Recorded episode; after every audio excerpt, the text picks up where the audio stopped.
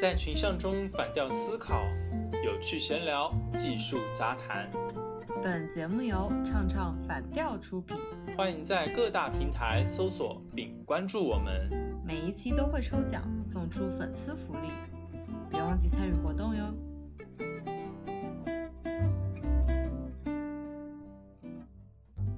Hello，大家好啊！今天的话是我们春节假期过后正式返工的第一天呢。那虽然我还在家是在家办公的，但是我们的一万呢，啊，他已经是今天在公司里面进行办公了。不过在我们正式开始节目之前的话，我们先欢迎一下一万回到我们的节目中来。为什么要这么隆重？我听了你之前那一期节目挺好的啊。因为你之前过年的时候不是在度假嘛？过年的时候大家只能够听到我一个人的声音，是吧？肯定会觉得非常的寂寞，没有你的声音，是吧？嗯，不过我在那边因为没有买电话卡的关系，所以我就经常上不了网，也不知道大家发生了什么。然后我回来一看啊，现在买口罩跟买食物已经变成了二零二零年最重要的事情了吗？所以现在其实很多事情都变得非常的麻烦了，因为全国上下所有的人民都投入到了。抗击疫情的工作当中去了，包括在家待着也是抗击疫情的一部分。因为我是从国外回来，所以我就不用在家自行隔离十四天再去返工，所以今天我就直接去上班了。那我知道你现在一直都在家里，我们两个可以互相的讨论一下，在家云办公的感受跟我去上班的感受有什么区别。对，对比一下线上办公跟线下办公啊，特别是在这个疫情的情况之下，两个办公方式的区别到底在哪里？嗯，我先来说说我的感受吧。我今天早上上班，总体的感受就像打仗一样，因为我早上出那个小区的时候要测体温嘛，然后到了公车站又要测体温，我等了很久，我发现公车没来，然后我就看见上面贴着一个条子，写的是。由于疫情原因，然后怎么怎么样，然后现在就由原来的十五分钟一趟改为一个小时一趟，就班次减少了嘛，避免这个人人多聚集，对不对？嗯，有人发朋友圈就说地铁其实也是变成了间隔很长的一个班次，所以我等了很久公车才来。我上车之后，公车司机也增加了他的麻烦，他就每一个人要测体温，然后再上车。到了公司楼下的时候，也是只有一个入口可以进去，也是要测体温。感觉走两三步就要测体温，真的是很繁琐的一件事情。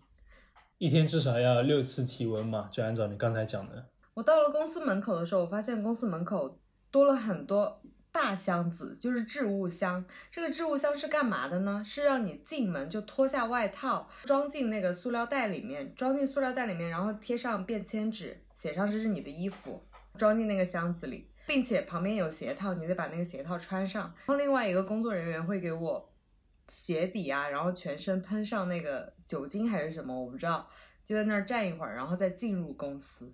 进公司前的话，就是对你个人进行了一个彻底的消毒，对吧？啊，就是增加了同事们的工作，挺不好意思的。每个公司正式返工之前啊，应该都会有发一个文件，就是在疫情期间的话，返工的时候，大家会需要做一些呃什么样的事情，对吧？有一些相关的流程，就包括你刚才说的，进公司前要进行消毒，还要把你的衣物呢那些外套啊，就是放在固定的地方，不要带进公司。这样做的最主要的目的，就是为了让你的人会变得更加的安全一点。然后的话，也避免就是把外面的这个可能存在的病毒给带到公司里面，形成一些交叉的感染嘛。嗯，像你刚才说，你不是要那个把外套给脱下来放到那个置物箱里面吗？我要灵魂发问了，你们公司开空调吗？开不开中央空调？不开啊，超级冷，你知道吗？把我的围巾围上，他说：“哎，都没有发现你戴了围巾，你给我把围巾取下来，放进外面的置物箱。”哎，你有没有发现，如果真的是这样子在做的话，特别是在冬天的时候，一你不能开空调，二你不能穿外套，那这样的话，你反而更容易感冒，哎，是不是陷入了一个死循环了？我为了不让病毒入侵，我脱了外套，但是我脱了外套，我又不能开空调，我会冷，冷的话又会感冒，我要发烧。这就是一个死循环了，要怎么办？我们一开始上班的时候就是发了文件，就说啊，就是第二天上班大家要注意，人与人之间说话要在一米开外，而且我们吃饭也是，就像网上那些段子一样，一个人一个桌子，并且呢就实行错峰，就比如说这个小组的人几点到几点去，那个小组的人几点到几点去。但是我呢就自己带了个饭团，所以我就没有去食堂吃。有很多小伙伴在老家的原因，所以到今天也没有返工，所以今天其实，在食堂吃饭的人并不多了。嗯，公司这个做法其实是非常必要的。这些措施的一个原则就是减少聚众嘛，嗯，就避免这种聚集性的这种感染发生。但你刚才提到了一个规定啊，就是要保持一米以上的距离来进行沟通嘛。我想问一个问题，就是你们戴口罩吗？都在公司里面都戴口罩吗？戴呀，但是你戴口罩有一个弊端，就是你完全听不见别人在说什么。我就每次啊，你说什么？其实这也是我刚才担心的一个点。本身你戴了口罩，你靠近一点的话，可能都会不太听得清对方到底在讲什么。如果你要隔一米以上的话，这简直是一个灾难。好羡慕 Nico 可以在家办公，你知道我当时心里就是这样想的。在公司办公嘛，它跟线上办公最大的一个差别就是线下办公，它的一个沟通效率会更加的高，对不对？但是你看这一个政策一出来，你说要隔一米以上，又要戴口罩了，这还聊什么啊？沟通障碍反而更高。那你也就是说，你可能用线上沟通的这个工具，反而更能够让让你们的沟通方便。嗯，哎，那你在家办公感受怎么样啊？持续这么久了？那我们公司是二月三号嘛，也就是一个礼拜前开始在家办公的。说实话，那个因为我们二月三号的时候，公司其实后来又发了一个文件了，我们的公司的复工时间又推迟了。他这个复工指的是去公司上班呢，不是在家办公的。在家办公确实是蛮考验自律性的，因为在家嘛，肯定是会比较懒散的。为了避免这种情况发生的话，我也根据我之前自己做节目的时候的有一个办法，就是我为自己开辟了一个工作区。家里面住乡下，所以的话就是有那种就层数比较多嘛。我到那个三楼来办公的，本来是一个用来放杂物的地方，就是清理一下。然后搞个桌子上来，就把电脑一带，那就是作为我的一个工作区了。开始其实做的时候的话，也没有感觉特别的，嗯，怎么说呢？不太有感觉。然后呢，我在上面就贴了一张纸，然后写上工作区，增加仪式感。对，增加这种所谓的这种仪式感，时时刻刻的提醒自己，我现在是在工作，你一定要那个专注一点。这样的话，我还是会有时候会分神啊。然后我又借助了。手机里面的一个工具嘛，叫 Forest 啊，我在用，我之前 考雅思的时候有用。哎，我也是最早的时候，以前读雅思的时候，经常在用这个软件。它可以设置你的手机的一个锁屏的时间，你只要你去用了别的软件的话，它这个种的树就会枯萎掉，人就前功尽弃了。所以说，为了要让你种的树能够存活下来，就只能够放下手机在一边，专注于你眼前的这些工作嘛。我采用的是番茄工作法，就设置了二十五分钟的工作时间，再设置五分钟的休息时间，去进行我的一个工作。哎，你设置的也太短了吧？我一般设置四十分钟，然后休息十分钟这样子。我是希望采用的是番茄工作法嘛，因为假期过了这么久。现在的立马投入到工作状态呢，其实非常的困难，所以还是会有一些假期综合症在的。我是希望能够采用番茄工作法这种高频次、高强度的这样的工作的习惯，来让自己更好投入到工作当中。所以我采用的是这样的一种方法。否则的话，我也会像你一样，就是在呃平时工作的地方，就是设置比较长一段的时间的工作时间，来这样子做工作。这样的话，可以更高的让自己。长时间的保持专注，输出的也会更高一点。嗯，我看见很多我身边的朋友线上办公的，他们吐槽最多的一点就是视频会议。哦，对，我也听到很多朋友吐槽这一点。对我来说的话，我其实都没有怎么开视频会议啊，蛮多的都是线上的群里面嘛，就领导讲一下，哎，大概我们今天要做一些什么样的事情。各自的就晚上的时候嘛，就今天的工作进度怎么样，大家互相的沟通一下就好了。视频会议的话，其实也没有就是说要求开。哎，你我不知道你有没有发现，就是如果说大家都是在一个群里面，然后那种开那种前置摄像头来开视频会议的话，会特别的尴尬。你平时线下开会的时候，大家各玩各的，但是都坐在旁边，就感觉没什么。然后，但是视频的时候，所有人都陷入了迷之沉默。对啊，大家在开视频会议的时候，可以通过这种小的窗口。看到自己的这样的一个面部表情嘛，就会觉得很尴尬。平时跟别人交流的时候，就只看到对方，就不会有那种心理的负担。对你平时看对方是看全身的，但是忽然之间就只浓缩到一只看到一张脸，对，而 且很多人都，尤其是女生啊，就很注重自己的仪表，就是万一被截到很丑的图，会被同事当成表情包的。不过这样子应该也会蛮失礼的吧，所以我们一定不要这样子做。对，除了视频会议啊，大家还会用一些线上协作的工具嘛？除了我们日常比较常见的钉钉啊、QQ 啦，或者说是 QQ Team 这个办公的那个软件嘛，还有会用到一些，比如说飞书。我个人会其实特别喜欢用飞书，但是我们公司都没有推开。飞书前两天广告打的还挺狠的。哦，一开始它是字节跳动公司内部用的，呃，即时沟通的软件，啊，线上协作的软件，嗯，然后现在的话就向全社会开放了，那我觉得这个也是有一定的目的在的吧，可能是要跟钉钉来抗衡了，算是它的一个契机啦，大家提前进入了云办公的状态。我一直都很想云办公，因为。感觉到目前为止，除了一些现场的记者以外，还有就是一些需要做手工的员工以外，很少会有需要你一定要在线下完成的工作。对，在家办公嘛，work from home，这个其实在国外还是比较成熟的。像有一些国外的公司，他们甚至有一套比较成熟的政策来支持员工在家办公。比如说某一个礼拜有一到两天，因为特殊的原因要在家办公。员工可以申请，但是必须要做到什么什么什么样的事情，或者说有一段时间得要在家办公，不同的政策又是进行一个调整的。那其实的话，像二零二零年因为疫情的关系，我觉得可能会开启在线办公的这样的一个元年，就是提前进入了嘛。因为之前我看文章的时候就说，全世界早晚会进入一个云办公的状态，大家可以随时随地，无论你在哪里都可以办公。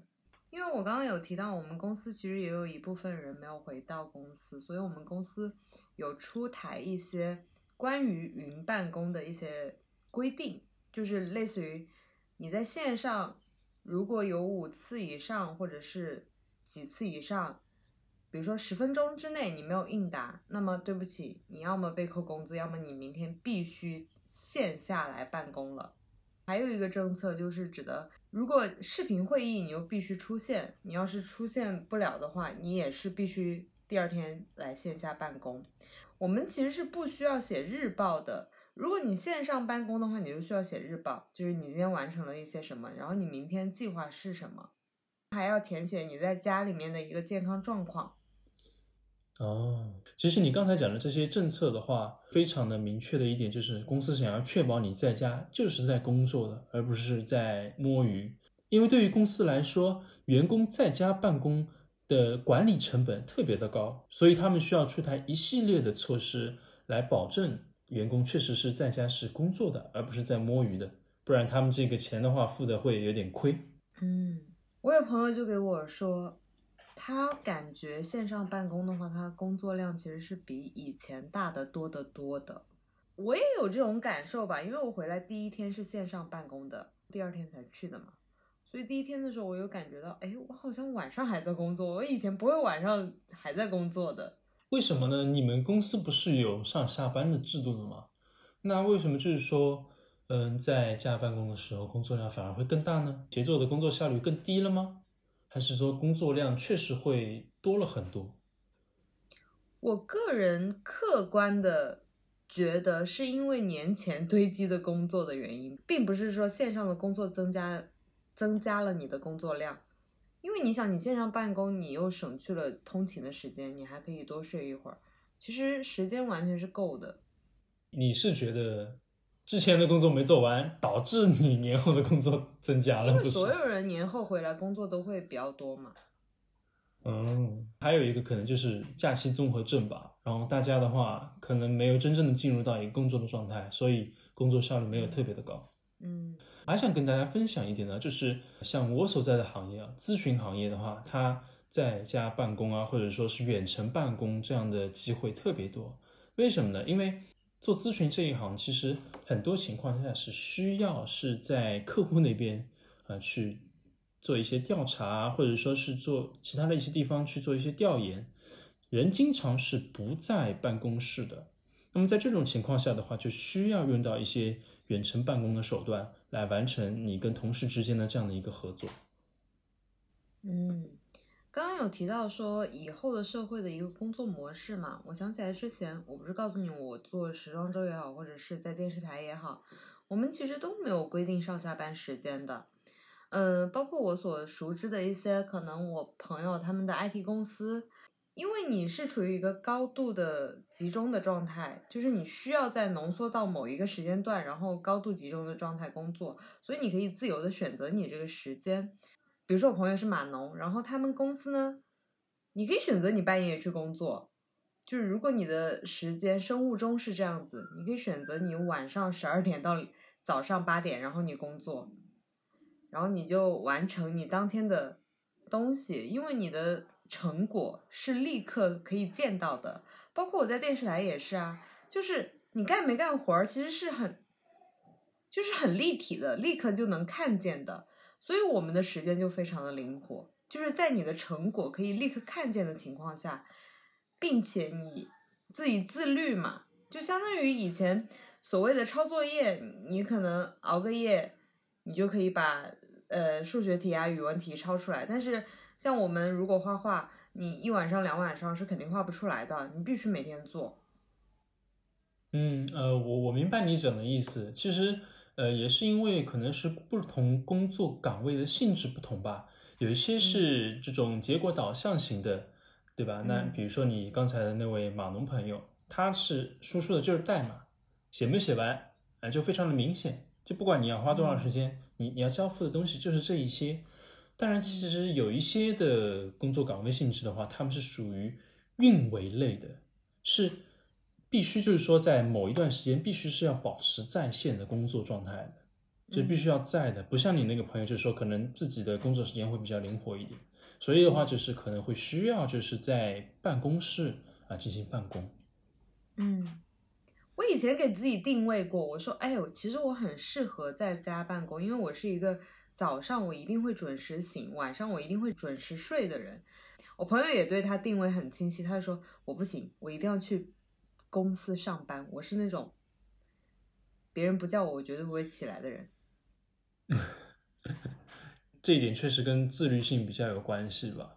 嗯，哎，那你说公司的不安全感来源于哪里呢？嗯，你具体是指哪一方面的不安全感呢？就是会觉得你到底有没有工作，就是这种不安全感。就可能公司没有那么信任你吧，你不值得公司信任，你是对，我不知道你有没有看到过那个段子，就是有人说，求求你们快点开工吧，如果再不开工的话，公司就会发现有没有你，公司都能够开工工作，都一样的。哦，对对对，我看了，还是挺惨的，好气。对 我真的是一个段子。公司的话，它其实作为的是一个组织嘛，它是一个组织的形式。那谁在帮这个组织来看，就是这些员工是否是在工作的呢？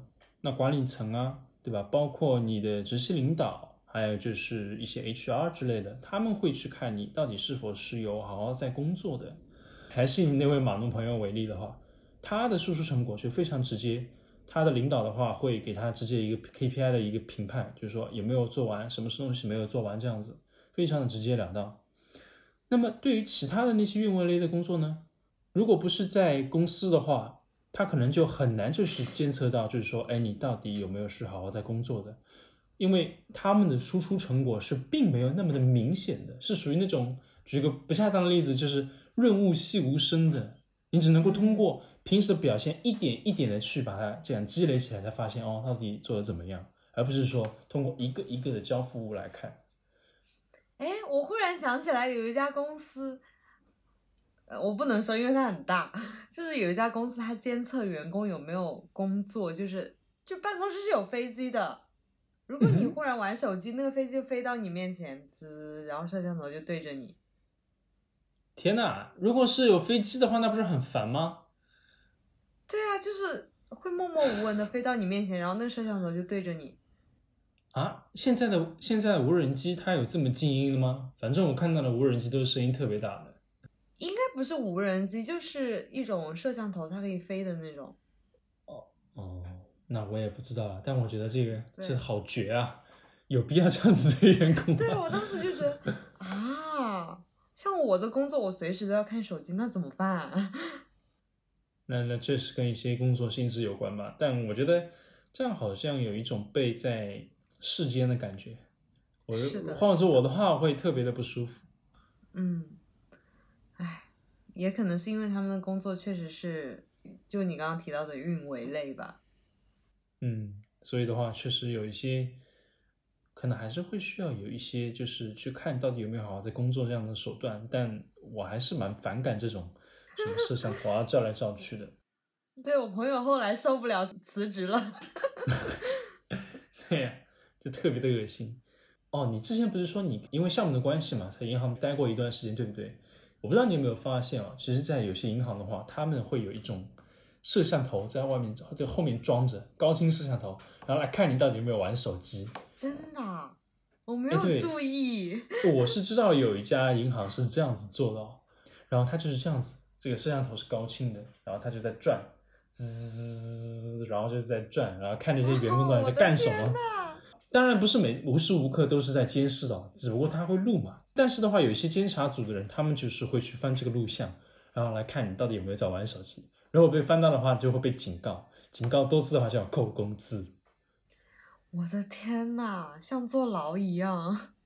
所以你会发现，其实公司对于员工是否在认真办公这件事情的话，很多情况下还是蛮看重的。其实也充分体现了，就是他们是多么的不信任员工。对，其实也会给员工心里面一种反感吧，就是会反抗。有一种冷冷冷冷的感觉，就不太有人情味儿那种感觉。就是如果老板表现出非常信任你的话，其实员工的忠诚度啊，还有卖力干活儿的那种态度也会好很多。嗯，但这样的情况应该是可遇不可求的。很多人工作只是为了工作赚钱而已，并没有对公司有太大的一个感情。但是话又说回来，如果你是一个专业的、负责任的职场人的话，其实你对自己的自律是有应该要有比较高的一个要求的。你要对得起你赚的这份公司，嗯你要对得起你赚的这份工资。哎，我觉得中国的劳动和付出真的就很不对等了。我还是很看好云办公的，不知道大家今天 线上办公或者是去了实地办公的人心里面感受是怎么样的？可以来跟我们交流一下，让我知道就是网上的段子是真的，不是说是传言。对的，对的，大家可以分享一下疫情这段期间在家云办公和在公司办公的话，它的一个区别是怎么样的？可以分享一下你的感受。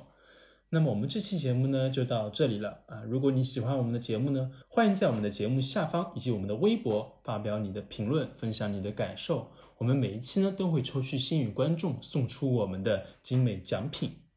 我是一万，我是 Nico，我们下期见，拜拜。拜拜。